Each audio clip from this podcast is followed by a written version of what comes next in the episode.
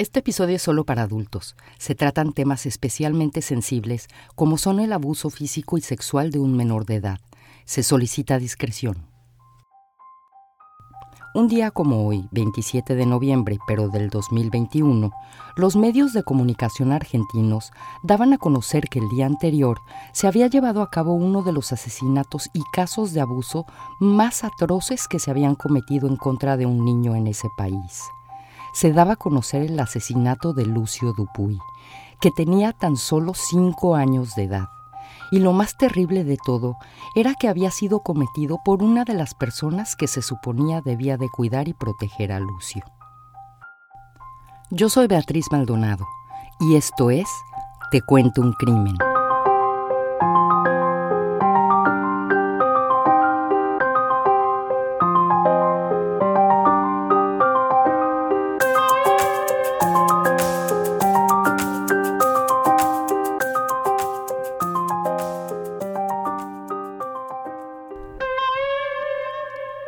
Casi las nueve y media de la noche del 26 de noviembre del 2021, en la ciudad de Santa Rosa, en la provincia de La Pampa, en Argentina.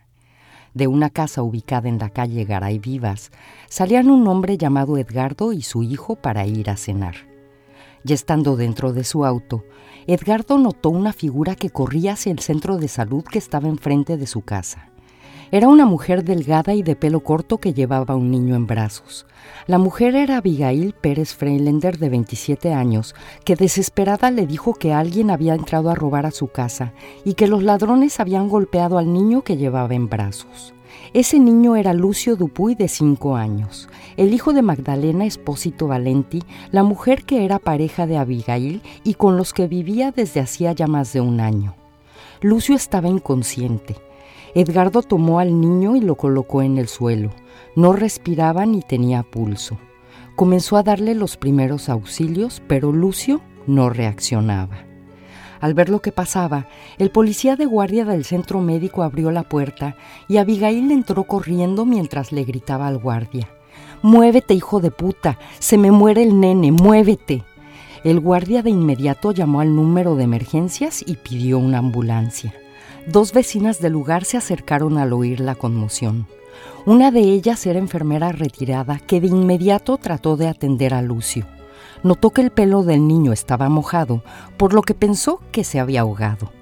Al ponerle la cabeza de costado, Lucio expulsó un líquido blanquecino, después soltó un suspiro y no se volvió a mover. Al ver que Lucio no reaccionaba, Edgardo llamó a su madre que estaba dentro de la casa para que llevara a Lucio al hospital. Lo cargó y se subió en la parte trasera del auto junto con Abigail, mientras que su madre condujo hasta el hospital Evita. Durante el recorrido, que duró aproximadamente tres minutos, Edgardo le preguntó a Abigail qué era lo que había pasado. Ella le volvió a decir que alguien había entrado a robar a su casa y que habían golpeado a Lucio pero al llegar al hospital, Abigail cambiaría su versión de los hechos diciéndole al médico que recibió a Lucio que el niño había convulsionado y que no sabía qué le había pasado, que lo había metido a la bañera para ver si reaccionaba y que por eso tenía el pelo mojado. Pero Lucio había sido llevado al hospital demasiado tarde. Esa noche a las 9 con 45 minutos fue declarado muerto. El médico salía de la sala de emergencias para darle a Abigail la terrible noticia. Fue entonces que la mujer le dio al médico una segunda versión. En ella, tres hombres habían ingresado a su casa y habían golpeado y abusado sexualmente de Lucio. Mientras tanto, al centro de salud llegaba un oficial de policía que estaba respondiendo a la llamada de auxilio que el guardia de seguridad había hecho cuando Abigail se había presentado con Lucio en brazos. Este le informó que ya se habían llevado al niño al hospital Evita, a donde el oficial se dirigió de inmediato. Ahí ya lo estaba esperando el segundo jefe de la Unidad Funcional de Género, Niñez y Adolescencia de la Policía Provincial.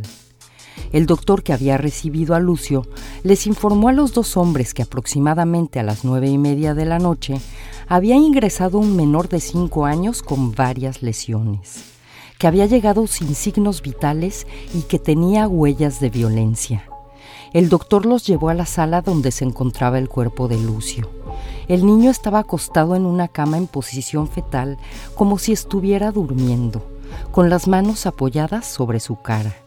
Les mostró una fractura en su cráneo y los hematomas que tenía en todo el cuerpo.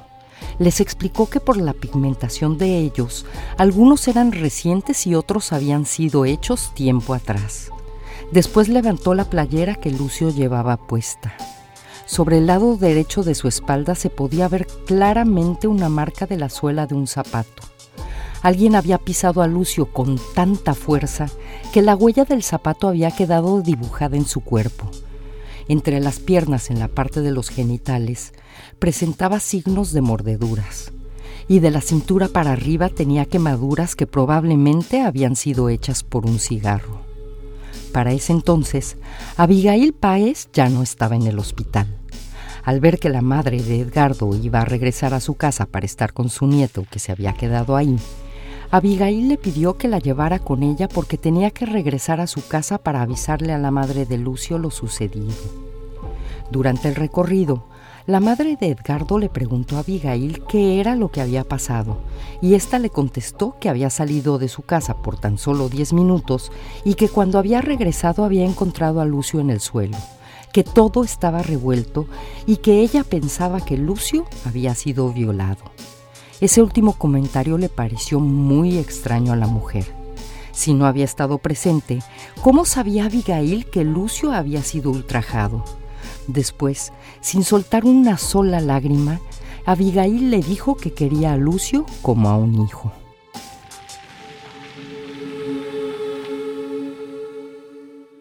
Cuando llegaron a la casa de Edgardo, Abigail se bajó del auto a toda prisa y corrió por dos cuadras hasta llegar a la casa en donde habitaba con Magdalena y Lucio en la calle de Alan Kardec tomó su motocicleta y condujo hasta el Casino Club Santa Rosa en donde Magdalena Espósito trabajaba. No le dijo que Lucio había muerto, solo le dijo que su hijo había tenido un accidente y que necesitaban ir al hospital Evita. Magdalena, que llevaba puesta su ropa de trabajo, en lugar de salir corriendo para ver en qué estado de salud estaba su hijo, se tomó el tiempo para regresar a los vestidores de su trabajo y cambiarse de ropa. Después ella y Abigail se dirigieron al hospital. Una vez ahí, el médico que había recibido a Lucio le notificó a Magdalena del fallecimiento de su hijo. Ella se veía preocupada, pero no se veía como una madre a la que le hubieran dicho que su hijo de cinco años había sido asesinado. Alrededor de las 11 de la noche, después de que tomaran varias radiografías del cuerpo de Lucio, un patólogo catalogó su ropa y tomó las primeras fotos del cuerpo del niño. Después completó la autopsia en el área de patología judicial del Hospital Lucio Molas de Santa Rosa. Esta reveló que Lucio había fallecido entre las 7 y las 9 de la noche del 26 de noviembre. La causa, una hemorragia interna ocasionada a raíz de las agresiones y contusiones que había recibido entre las 6 y las 7 de la noche de ese día. Tenía un traumatismo en la cabeza que le había provocado un edema cerebral. Presentaba moretones de puñetazos en la cara y el cuerpo que le habían provocado hemorragias internas y estallidos de órganos. Tenía marcas de mordeduras y quemaduras de cigarros, algunas recientes y otras hechas con anterioridad. El médico también confirmó que Lucio había sido víctima de abusos sexuales no solo el día de su muerte, sino que su cuerpo tenía señales de haber sido violentado desde hacía tiempo atrás. El médico forense concluyó que Lucio había agonizado durante 15 o 20 minutos antes de morir. La muerte de Lucio había sido lenta y dolorosa. Esa misma noche le notificaron a Cristian Sebastián Dupuy Gómez, el padre de Lucio, lo que había sucedido y lo pusieron al tanto de las investigaciones que habían sido llevadas a cabo hasta ese momento. Una vez que las autoridades conocieron los resultados de la autopsia y después de haber escuchado las dos versiones de los hechos completamente diferentes por parte de Abigail Paez, las dos mujeres fueron llevadas a la seccional sexta de Santa Rosa para ser interrogadas. y se dictaron allanamientos para el departamento en que las mujeres habían habitado con Lucio que se llevaron a cabo al día siguiente de su fallecimiento. Al llegar al lugar, los operadores judiciales de la provincia de La Pampa notaron que la vecina de la casa de enfrente tenía cámaras que apuntaban a la entrada del departamento, por lo que le pidieron que entregara las grabaciones correspondientes al día anterior. Después los operadores, junto con los elementos de la Agencia de Investigación Científica, entraron al departamento. La puerta estaba sin llave y no tenía signos de haber sido forzada. En el comedor del lugar había un charco de agua. Después notaron un televisor y una bocina en el suelo al pie de la cama de una de las dos habitaciones que tenía el departamento. Levantaron huellas de zapatos que había por todo el lugar. Más tarde determinarían que algunas de esas huellas coincidían con los zapatos que llevaba puestos Abigail la noche del asesinato. Y más importante aún, coincidían con la impresión de calzado que Lucio tenía marcada en la espalda. A las dos mujeres les secuestraron los celulares y finalmente ordenaron su detención. La causa quedó a cargo de la fiscal Verónica Ferrero en conjunto con la Unidad Funcional de Género, Niñez y Adolescencia de La Pampa. Para la mañana siguiente la noticia ya estaba en todos los medios de comunicación. Nadie podía creer que alguien hubiera podido ser tan cruel y despiadado como para matar a un niño de tan solo cinco años de una manera tan salvaje, y mucho menos haberlo torturado por meses antes de morir. Tres días después de su detención, se tomó la decisión de alojar a las dos mujeres en la penitenciaría número uno de San Luis. Había preocupación ante la posibilidad de manifestaciones violentas. Abigail Paez y Magdalena Espósito se habían convertido en dos de las mujeres más odiadas de Argentina. Mientras más días pasaban y la investigación avanzaba, se daban a conocer más detalles de la vida llena de abusos y malos tratos que Lucio había pasado junto a su madre y su pareja. ¿Cómo era posible que nadie se hubiera dado cuenta de la situación en la que Lucio vivía? ¿Por qué nadie había reportado los abusos que sufría? De acuerdo a Maximiliano Espósito Valenti, el hermano de Magdalena, en una entrevista para Radio 5 de La Pampa, el primer contacto que Cristian Dupuy, el padre de Lucio, tuvo con su familia fue en el 2007 en General Pico, una ciudad ubicada al noreste de la provincia de La Pampa, cuando él y Cristian jugaban fútbol juntos. Algunas veces Maximiliano iba a la casa de Cristian a tomar un refresco después de las prácticas. Al pasar los años, Maximiliano se fue a estudiar a un colegio agropecuario fuera de la ciudad y perdió todo contacto con Cristian. Cuando regresó a General Pico, se sorprendió al ver que Cristian era el novio de su hermana. Tiempo después de comenzada la relación, Cristian encontró un trabajo en el zoológico de la ciudad de Luján no podía dejar pasar la oportunidad laboral y decidió irse. Magdalena se quedó en General Pico y siguieron su relación a distancia, hasta que durante las vacaciones de invierno Magdalena fue a visitar a Cristian y decidió quedarse a vivir con él. A finales del 2015 quedó embarazada. Quería que su hijo naciera en General Pico para que éste estuviera cerca de sus familias. Así que cuando aproximadamente tenía seis meses de embarazo, la pareja regresó a la ciudad en donde Cristian consiguió un trabajo en una distribuidora de autopartes. El 5 de julio del 2016, Magdalena, que en ese entonces tenía 19 años, dio a luz a un niño, Lucio Abel Dupuy. La familia pasó el primer año de la vida de Lucio en General Pico, en donde Lucio era consentido por todos sus familiares, tanto paternos como maternos, hasta que Cristian quedó desempleado, por lo que él, junto a Magdalena y Lucio, regresaron a Luján. La pareja comenzó a tener problemas y decidieron separarse en el 2018. Cristian se quedó en Luján y Magdalena regresó a General Pico con Lucio, que para ese entonces ya tenía dos años. Madre e hijo se fueron a vivir a un departamento. Fue en esa época, a principios del 2018, que Magdalena y Abigail se conocieron por medio de redes sociales. Magdalena se iba a Santa Rosa para estar con Abigail dejando a Lucio durante días y a veces por semanas enteras en la casa de sus abuelos, o con Maximiliano Dupuy, el hermano de Cristian y su esposa Leticia, mientras que Cristian viajaba de Luján a General Pico con frecuencia para ver a su hijo. Maximiliano y Leticia, al ver que Lucio no era atendido por su madre y que era feliz cuando estaba con ellos y sus dos hijas, en agosto de ese año le propusieron a Magdalena que Lucio se quedara a vivir con ellos, pero ella no aceptó. Lucio seguía yendo y viniendo entre las casas de sus familiares sin tener un lugar estable al que pudiera llamar su hogar. Pero un par de meses más tarde, Magdalena cambió de opinión y le preguntó a Maximiliano y a su esposa si la propuesta seguía en pie. Les dijo que como ella trabajaba no podía cuidar de su hijo y que no tenía el dinero suficiente para mantenerlo. El 28 de noviembre del 2018, Maximiliano y su esposa Leticia junto con sus dos hijas fueron a buscar a Lucio. Magdalena les entregó toda su ropa, sus juguetes y sus documentos y redactaron un escrito en la comisaría de Santa Rosa dejando constancia de que se llevaban al niño de vacaciones. Durante ese tiempo, Lucio no fue visitado por su madre. El poco contacto que tenía con ella era por medio de videollamadas. Lucio era feliz viviendo con sus tíos, que lo trataban como si fuera su propio hijo. No le faltaba nada pero menos de dos meses después, el 5 de enero del 2019, Magdalena decidió llevarse a Lucio con ella.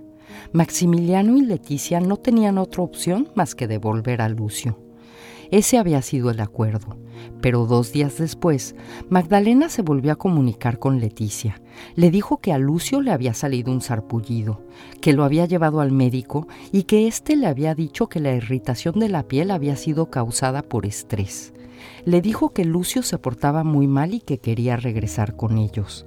Maximiliano y Leticia recogieron a Lucio de inmediato y en febrero de ese año comenzaron el proceso por vía legal para quedarse con la tutela de Lucio que les fue otorgada en julio. El acuerdo consistía que Lucio viviría con sus tíos, pero que si Magdalena tenía medios económicos suficientes para mantener a su hijo y tenía un lugar seguro en donde vivir con él, lo podría recuperar. Cristian, que había regresado a General Pico, comenzó a ver a Lucio todos los días y a reconstruir su relación con él. En abril del 2019 logró conseguir un trabajo en un frigorífico y pocos meses después pudo rentar un departamento pequeño. Conoció a Lucila Gómez y comenzó una relación con ella.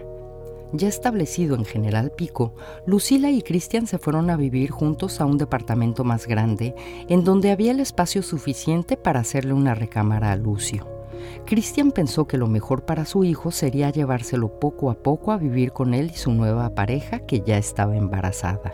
Pero sus planes se vieron frustrados cuando Magdalena volvió reclamando a Lucio en enero del 2020.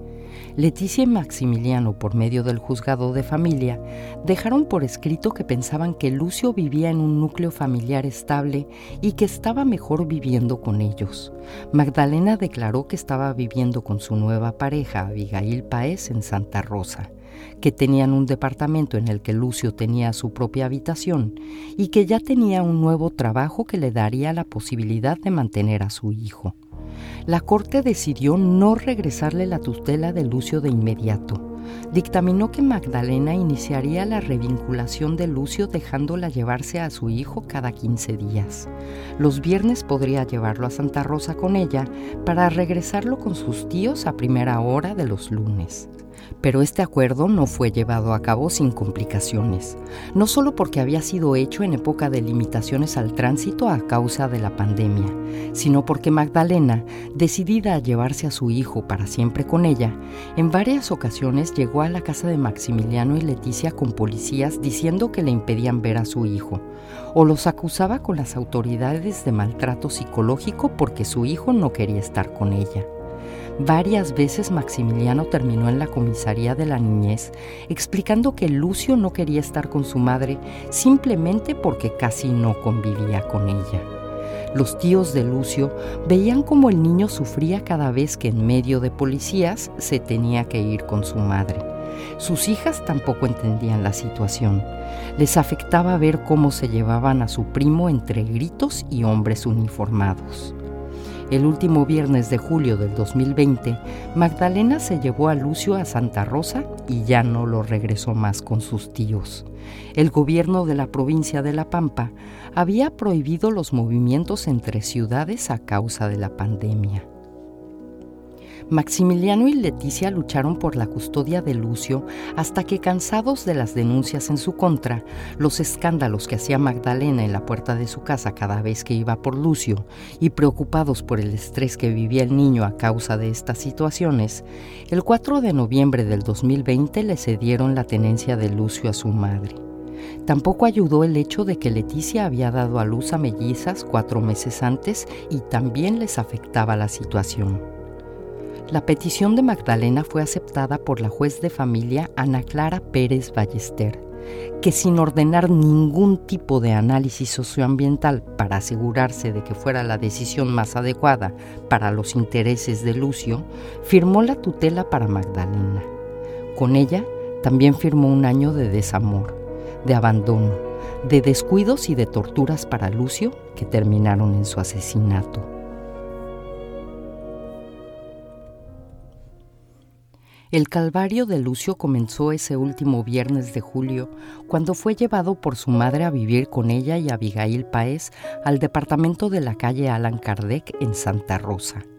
Los maltratos, abusos y torturas que sufrió por parte de su madre y de Abigail desde ese día fueron constantes y la prueba de ello quedó plasmada en los mensajes de textos que fueron descubiertos por la División de Análisis de Telecomunicaciones de la Policía de la provincia en los celulares de las dos mujeres al ser secuestrados. Abigail escribía a Magdalena el 8 de febrero del 2021. Lucio despertó recién todo meado, así que la ligó. No quiero ni que le hables y rétalo vos porque también lo viene haciendo seguido. Lo levanté de los pelos y lo recontracagué a voleo por el orto. Se quedó cagadísimo. Sí, Abigail Páez creyó que un buen correctivo para un niño de tan solo cuatro años que se había orinado en la cama, seguramente por el estrés con el que vivía, fuera levantado de los pelos y pateado en el trasero hasta el cansancio. Y si están pensando que la madre de Lucio lo defendió o le reclamó a su pareja por maltratar a su hijo, están equivocados. El 12 de febrero de ese mismo año, tan solo cuatro días después de que Abigail había golpeado a Lucio, Magdalena le escribió, Cualquier cosa, Lucio se cayó del árbol y se golpeó en la cara, ¿ok? Ya sabe él qué es lo que tiene que decir. No lo tiene que ver nadie. No vamos a salir a ningún lado hasta que no se le pasen los moretones. El 3 de marzo, Magdalena le escribía a Abigail. Lo voy a mandar a vivir con el padre. Ya está decidido. Y bueno, si el día de mañana es un machito, ¿qué se le va a hacer? Yo ya no puedo más porque además Lucio no quiere estar acá. Y yo tampoco quiero que él esté acá.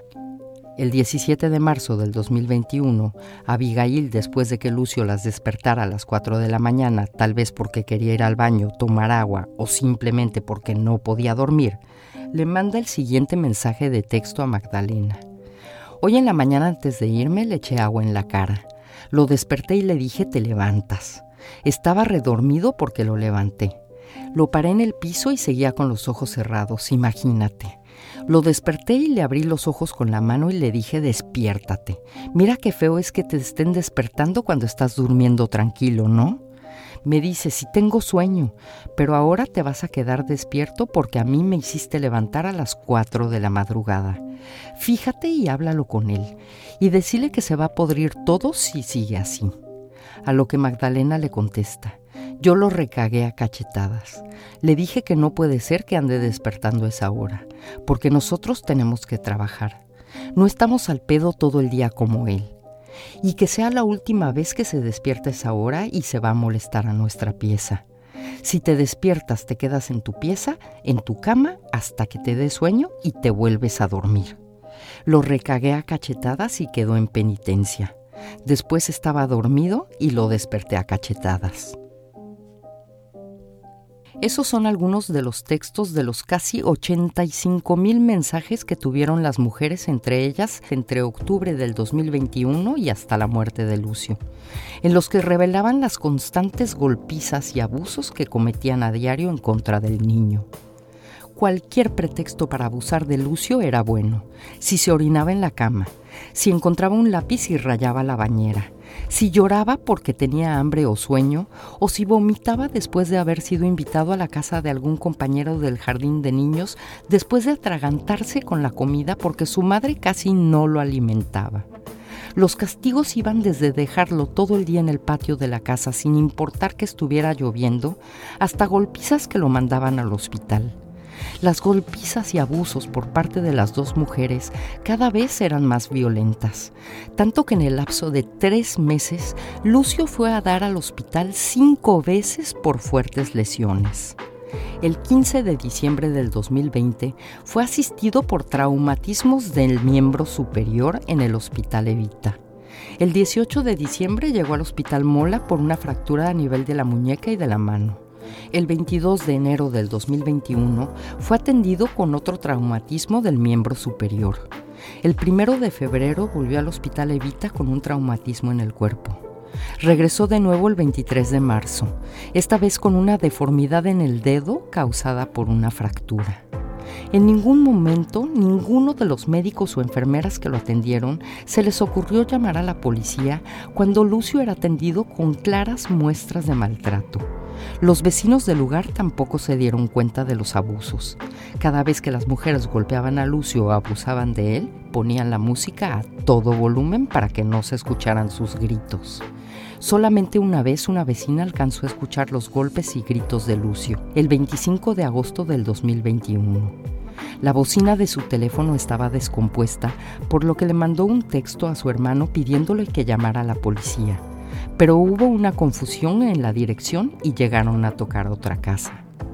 Y si Lucio les estorbaba tanto a Magdalena y a Abigail, ¿por qué se querían quedar con él? Tal vez en las conversaciones del 23 de julio del 2021 entre las dos mujeres esté la respuesta. Abigail le escribía a Magdalena, hoy hablé otra vez con el pajero, refiriéndose a Ramón Dupuy, el abuelo paterno de Lucio se pudrió otra vez porque dice que se lo quiere llevar al nene a pico.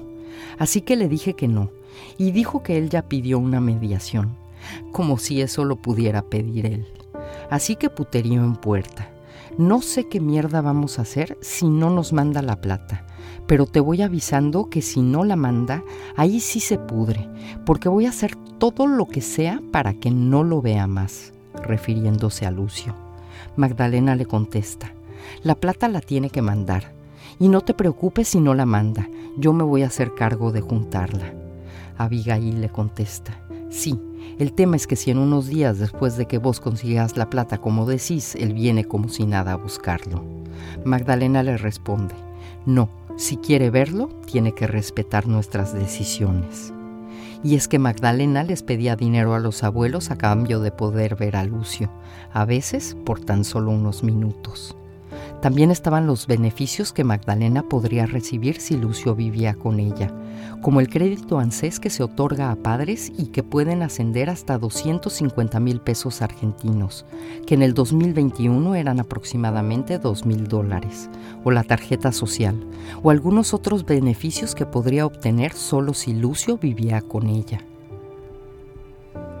El juicio en contra de Abigail Paez Freilender y Magdalena Espósito Valente comenzó el 10 de noviembre del 2022. Abigail fue acusada de homicidio doblemente calificado por alevosía y ensañamiento, y con el delito de abuso sexual con acceso carnal por vía anal ejecutado con un objeto fálico cometido en contra de un menor, aprovechando la situación de convivencia preexistente. De este último cargo no voy a dar más detalles por respeto a la memoria de Lucio y a su familia. Magdalena, por su parte, fue acusada de homicidio triplemente calificado por el vínculo, alevosía y ensañamiento, y por abuso sexual en contra de su propio hijo. Durante 19 audiencias que no fueron públicas por tratarse de un crimen cometido hacia un menor de edad, se presentaron pruebas como textos, videos, documentos médicos y declaraciones de decenas de testigos que acreditaron los horrores que Lucio vivió durante el año y cuatro meses que estuvo con su madre y con Abigail. Se concluyó que el día en que Lucio fue asesinado, Magdalena tuvo que haber estado presente y tal vez participado en la última golpiza que Abigail le dio a Lucio, que entre las 6 y las 7 de la noche del 26 de noviembre del 2021, Abigail, Magdalena o las dos mujeres le propinaron una golpiza a Lucio que lo dejó con marcas en todo el cuerpo recibió un golpe tan fuerte en la cabeza que le provocaron un edema cerebral. Hay pruebas contundentes de que Abigail fue quien pisoteó con tanta fuerza a Lucio que sus órganos estallaron y tuvo un desangramiento interno.